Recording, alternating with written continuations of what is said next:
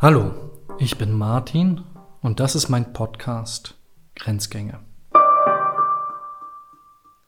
Heute sprechen wir über die Ausnahme oder den Ausnahmezustand. Vielleicht als Einführung vorher mal eine Klärung, warum überhaupt über die Ausnahme zu sprechen. Was macht das so entscheidend? Nun, im Grunde ist es wieder mal schrecklich einfach. Das Argumentieren mit einer Ausnahme führt dazu, dass alle Regeln ausgehebelt werden. Wenn eine Ausnahme vorliegt, so die Logik, dann greifen alle Regeln nicht, weil die Regeln ja nur für etwas da sind, was schon geregelt ist, bekannt ist und vertraut ist. Wenn wir aber eine Ausnahme haben, ist es unbekannt und unvertraut, also darf ich, klassischer logischer Satz, aus falschem beliebiges folgern. Eine Ausnahme rechtfertigt alles. Wir erleben das. Es wird schrecklich gerne mit der Ausnahme argumentiert, so auch zum Beispiel bei der Flüchtlingskrise oder dem Umweltschutz. Dann geht das so. Heute ist eine Katastrophe, eine Ausnahmesituation, alles ist anders, also dürfen wir auch alles über den Haufen werfen. Gerne auch alle Gesetze und demokratischen Strukturen.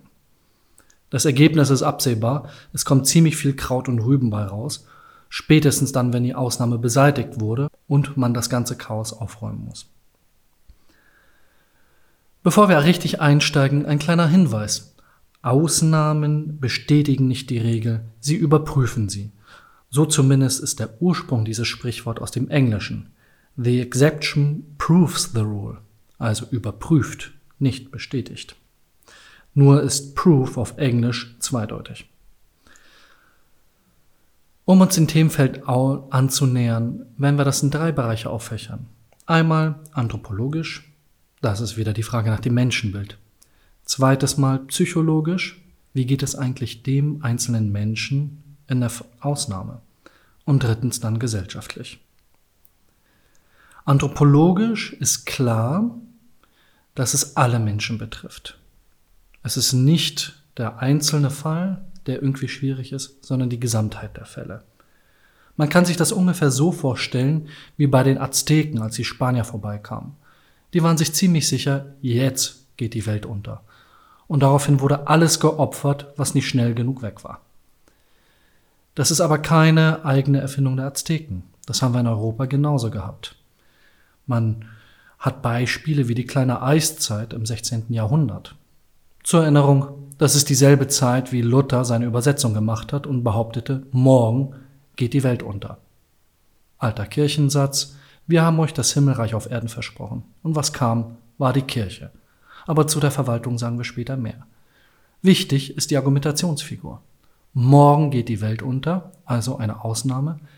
Deswegen gelten heute alle Regeln nicht mehr. Es ist auch ziemlich einfach, mein ganzes Hab und Gut zu verschenken, wenn es kein Morgen gibt. Das ist die Logik der Ausnahme. Worum es beim Bewältigen der Ausnahme gibt, ist die Schöpfung von Normalität. Eine Ausnahme bedeutet ja, dass alles in Frage gestellt wird, woran wir glauben, was uns lieb und teuer ist. Den Zustand nennen wir Furcht und Zittern. Genau genommen nicht wir, sondern ein dänischer Theologe, der Kierkegaard heißt. Furcht und Zittern bedeutet, ich weiß nicht, was kommt. Ich kann nur hoffen. Und deswegen ist jede Ausnahme auch die Geburtsstunde des Glaubens und der Hoffnung. Die Hoffnung, dass etwas Höheres, etwas Besseres daherkommt. Damit sind wir eben beim Menschenbild. Sind wir mit einer Seele ausgestattet, also haben Anteil an einem göttlichen Wesen, oder sind wir einfach nur besonders kluge Tiere? Tor 1 hat den Vorteil, Egal wie schlimm es wird, am Ende steht das Göttliche, was mich tröstet, aufhängt und heilt. Tor 2, naja, Pech gehabt, ist existenziell. Dann ist die Ausnahme immer die Situation, in der ich um mein Leben kämpfe. Oder um mein geistiges Leben, um meinen Verstand. Das ist die psychologische Ausnahme. Kriegen wir das, was da passiert, verarbeitet? Oder wirft es mich so sehr aus der Bahn, dass ich einfach nur stotternd zurückbleibe, verrückt bin, also neben der Spur stehe und die Sachen nicht mehr zusammenkriege. Ein Autounfall oder ein Schock oder ich verliebe mich auf einmal und meine ganze Welt steht Kopf. Das ist die psychologische Ausnahme. Schock und Trauma, Gedächtnisverlust, ich bringe alles durcheinander. Die psychologische Ausnahme ist den meisten Menschen gut vertraut und wir haben den Trost, dass wenn ich so aus der Bahn geworfen bin, meine Umwelt noch halbwegs routiniert dabei ist und alles durchblicken kann. Ich kann mich an die vertrauten Strukturen wenden, ich kann mich in den Schoß meiner Familie begeben, ich kann einfach ein bisschen Routine über mich ergehen lassen, also Wiederholung, Regelhaftigkeit, Nicht-Ausnahme, um zu mir selbst zu kommen. Das funktioniert bei der gesellschaftlichen Ausnahme nicht, wenn alle gleichermaßen durcheinander sind. Es ist auch klar, dass es das Verhältnis zur Zukunft ist, das mich in die Ausnahme hineinversetzt. Ich weiß nicht, wie es morgen weitergeht. Ich weiß nicht, wie es im nächsten Augenblick weitergeht. Ich kann nur raten. Ich habe keine Wiederholung. Ich habe nichts, worauf ich vertrauen kann. Ich stehe vor dem Abgrund und blicke runter und das Philosophenwort sagt, irgendwann guckt der Abgrund zurück. Diesen Zustand nennen wir philosophisch Angst. Angst ist die Furcht vor dem Nichts, weil es nichts gibt, woran ich mich festhalten kann und das Nichts mich genauso anguckt, wie ich das Nichts angucke. Diese psychologische Form der Ausnahme ist eine, die mich zerstören kann. Jeder und jede hat Erfahrungen, die uns daran gebracht haben. Das kann eine Erkenntnis sein, die plötzlich mein ganzes Weltbild so sehr auf den Kopf gestellt hat, dass alle festen Glaubenssätze nicht mehr gelten. Häufig wird das erzählt in Bezug auf Familiengeschichten, wenn jemand erfährt, dass sie oder er adoptiert wurde. Es kann auch der Verlust einer politischen Heimat sein oder einer gesellschaftlichen Heimat, wie Flucht und Migration das häufig sind. Es sind Dinge, die immer wieder darauf hinauslaufen. Ich weiß nicht, wie das Neue in mein jetziges bestehendes Leben hineinkommt. Eigentlich weiß ich überhaupt nichts über das Neue. Das Einzige, was hilft, ist ein kleinteiliges, mühseliges mich daran abarbeiten. Ein Stottern, ein Brabbeln, ein Versuch, das, was ich erlebt habe, in Worte zu fassen, davon zu erzählen und das in altvertraute Muster zurückzuholen, die mir Sicherheit bieten. Diese Muster, das sind Geschichten, das sind Erzählungen. Deswegen packen wir auch jede neue Technologie und gesellschaftliche Entwicklung in ein Comic, in eine alte Geschichte. Ich erzähle davon und verändere nur ein einziges Teil, das Neue, das Innovative, um die Unsicherheit in möglichst viel Sicherheit zu erleben, die mir die Geschichte anbietet. Bedauerlicherweise funktionieren alle unsere Erzählungen von künstlicher Intelligenz und Fortschritt genauso. Wir denken den Terminator, die Geschichte kennen wir gut, packen die künstliche Intelligenz, die wir gerade erforschen, da rein und wir blicken pessimistisch auf die Zukunft. Die Pointe des Ganzen bleibt da drin, dass das Bekannte und Vertraute, und sei es wirklich schrecklich, immer noch besser ist als das Unbekannte und Unvertraute. Wir sprechen von dem Absolutismus der Wirklichkeit.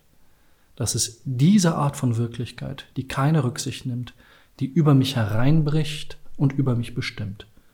Und ihr wollen wir Normalität entgegensetzen, Routine, Wiederholung. Ein besonderes düsteres Beispiel dafür sind Frauenhäuser. Die Erfolgsrate von Frauenhäusern ist erschreckend gering. Die meisten Frauen kehren lieber in die gewalttätigen und schrecklichen Strukturen zurück, als sich auf das Fremde und Ungewisse Unbekannte einzulassen. Nochmal, das schreckliche Bekannte ist besser als das völlig Unbekannte. Daran scheitert unsere liebgewonnene Rationalität. Und trotzdem gehört das zu uns Menschen dazu, ob wir wollen oder nicht. Und das führt uns in die politische Ausnahme oder die gesellschaftliche Ausnahme. Also dann, wenn die politischen Strukturen nicht mehr das hergeben, was sie versprechen. Auch wenn wir das nicht wissen, das Versprechen aller Politik ist Sicherheit, Kontinuität, Erwartbarkeit, Planbarkeit, Wiederholung. Eine politische Ausnahme ist das Gegenteil. Wir können sie definieren, indem wir sagen, die Ausnahme ist die Aufhebung aller Verträge. Auch eine Kriegsdefinition übrigens. Und die schlimmste Form dieser Ausnahme ist der Bürgerkrieg. beispielsweise das, was gerade in Syrien passiert oder in Jemen. Der Bürgerkrieg ist der Krieg, der alle Routinen zerstört, weil die Freund- und Feindlinie durch die Familie hindurchgeht. Bruder, Schwester, Vater, Mutter, Sohn, Tochter, sie können alle von einem Augenblick in den nächsten zu Feinden werden, weil sie Überzeugungen haben und Ideen haben, die meinen entgegenstehen. Und damit zerstört der Bürgerkrieg das, was uns Menschen gesellschaftlich am meisten Sicherheit und Stabilität bietet, die Familie und dann die Politik. In einer Ausnahme darf man alles. Sie rechtfertigt sich aus dem Jetzt. Sie rechtfertigt alle Mittel. Das macht sie so schrecklich. Das ist auch ein transzendentes Argument. Transzendenz bedeutet, es kommt irgendwo anders her, meistens von irgendwas Höherem her. Transzendenzgedanken funktionieren nur, wenn wir sie göttlich aufladen. Das klingt sehr esoterisch, ist aber erstaunlich häufig. Nehmen wir nochmal den Umweltschutz. Dort ist die Transzendenz die Heiligkeit der Natur oder die Heiligkeit der Menschheit, die morgen auch noch überleben soll. Die Transzendenz der Flüchtlingskrise ist die Gerechtigkeit. Dürfen Flüchtlinge hierher kommen? Oder müssen wir sie zurückweisen? Die Transzendenz der Fanatiker ist die Wahrheit. Sie behaupten, es gibt eine höhere Wahrheit und weil sie höher ist, ist sie moralisch hochwertiger, sie ist besser, sie ist wichtiger. Transzendenz klingt sperrig, mir ist das sehr bewusst. Aber wir müssen verstehen, dass transzendenze Argumentationsmuster genau das sind, was unseren Alltag gerade überall begleitet. Und wir müssen begreifen, dass transzendente Argumentationsmuster immer mit etwas Höherem operieren. Das macht es so schwierig. Sie kommen aus einer anderen Sphäre. Andere Sphäre meint nicht menschengemacht, sondern göttlich oder heilig. Übrigens ein anderes Wort für göttlich. Wollen wir den Naturschutz verstehen, wie er gerade diskutiert wird, müssen wir am Anfang einen Satz hinstellen. Die Natur ist heilig. Und wir sehen sofort wieder, dass diese Muster immer mit dem Zukunftsgedanken operieren. Wie wird es morgen sein? Eine Ausnahme tritt dann ein, wenn das vermeintliche Morgen, wie wir es kennen, nämlich ein anderes heute, gefährdet sind. Eine besonders schreckliche Form dieser transzendenten Muster sind Charismatiker. Ich weiß, Charismatiker haben einen guten Ruf, zumindest bis wir an Hitler denken. Aber schauen wir uns sie mal genauer an. Die Grundformel des Charismatikers lautet, es steht geschrieben, ich aber sage euch. Das ist ein altes Jesuswort und ist in seiner Radikalität schwer zu überbieten. Übersetzen wir das einmal. Es steht geschrieben, meint, die Gesetze, wie sie stehen, sagen Folgendes. Aber ignoriert alle Gesetze, folgt mir. Ich sage euch. Klingt altbacken? Naja, wir haben einen Blondschopf, der gerade Präsident der Vereinigten Staaten ist, der genauso argumentiert. America First, es steht zwar geschrieben, ich aber sage euch. Und in der Folge kündige ich alle Verträge und alle Gewohnheiten auf. Donald Trump argumentiert mit der Ausnahme und er setzt alle Gewohnheiten, alle Routinen, alle Gewissheiten aus, um damit das durchzusetzen, was er machen möchte. Er begründet das nicht mit Vernunft oder mit Common Sense, also gesunden Menschenverstand, sondern mit einem ganz einfachen Satz des Charismatikers. Ich will. Sprich, ich sage euch. Um den Charismatiker zu verstehen, hilft es sich, nochmal die Figur von Jesus Christus anzuschauen. Jesus Christus, egal ob man nun an ihm glaubt oder nicht, ist ja die Argumentationsfigur, dass eine höhere Idee, eine höhere Wahrheit, eine Göttlichkeit Fleisch geworden ist, Mensch geworden ist und als Mensch nun aus dem Munde mit göttlichen Worten argumentiert und spricht. Es ist die Gnade Gottes, die durch ihn hindurch scheint diese Figur ist wirklicher als der Rest des Lebens. Sie ist authentischer als der Rest. Daraus bezieht sie ihre Legitimation. Daraus rechtfertigt sie, dass sie all das darf, was sie behauptet zu dürfen. Es steht zwar geschrieben, ich aber sage euch. Der Charismatiker argumentiert immer mit Ästhetik, aus der Schönheit der Situation, aus dem Hier und Jetzt heraus. Und daraus leitet er auch ab, alle Regeln, alle Gesetze, alles Recht brechen zu dürfen. Jeder Charismatiker, einschließlich Jesus, hat für sich in Anspruch genommen, über andere Menschen zu richten, egal was die Gesetze sagen. Das Charisma bricht das Recht und erlaubt das Morden. Wenn wir das kombinieren mit einem politischen Führer, kommt fast immer Krieg bei raus. Ein Charismatiker gerät an die Spitze eines Staates, stellt sich hin, es steht zwar geschrieben, ich aber sage euch, tötet sie alle. Und weil der Satz, du sollst nicht töten, ein altes Gesetz ist, gilt es auf einmal nicht mehr. Es wird eine Ausnahme gemacht. Die Transzendenz bricht das bekömmliche Recht, bricht unsere Routine und unseren Alltag. Das macht die ganze Tragik der Ausnahme aus. Es gibt besonders schwierige Fälle, wo alle drei Muster zusammenkommen. Also eine gesellschaftliche Ausnahme, eine politische Ausnahme und eine psychologische Ausnahme. Katastrophen haben diesen Charakter. Also das Erdbeben von Hawaii vor ungefähr 15 Jahren. Das können wir uns besser vorstellen als das Erdbeben 1755 von Lissabon.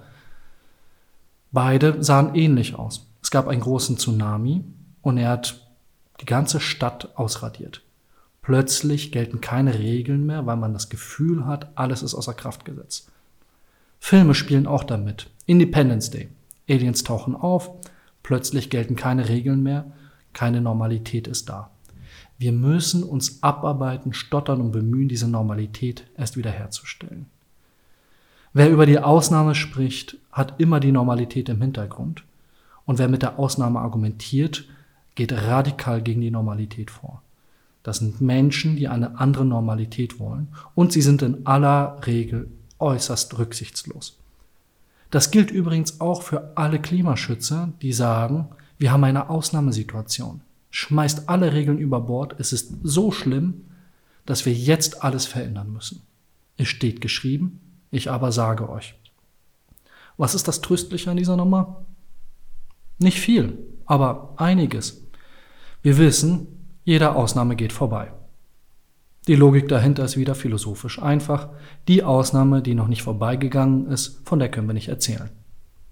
Sobald wir aber von erzählen können, haben wir Routine und Normalität und können sagen, Mensch, war das schrecklich.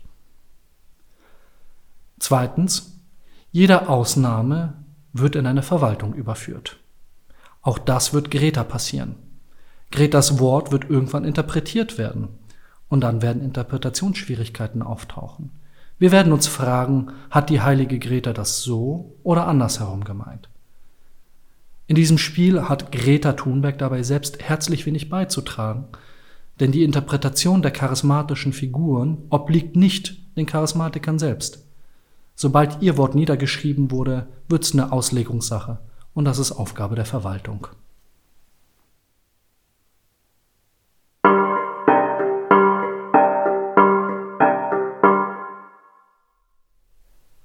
Wie immer findet sich in der Beschreibung dieser Folge ein Link zum Quellenverzeichnis. Grenzgänge ist eine Produktion von BPK Publishing. Ich bin Martin Wolf, der Host dieser Sendung. Editing Rafaela Neff, Redaktion Katharina Hesse, Konzeption und Umsetzung Paul Johannes Rossmann.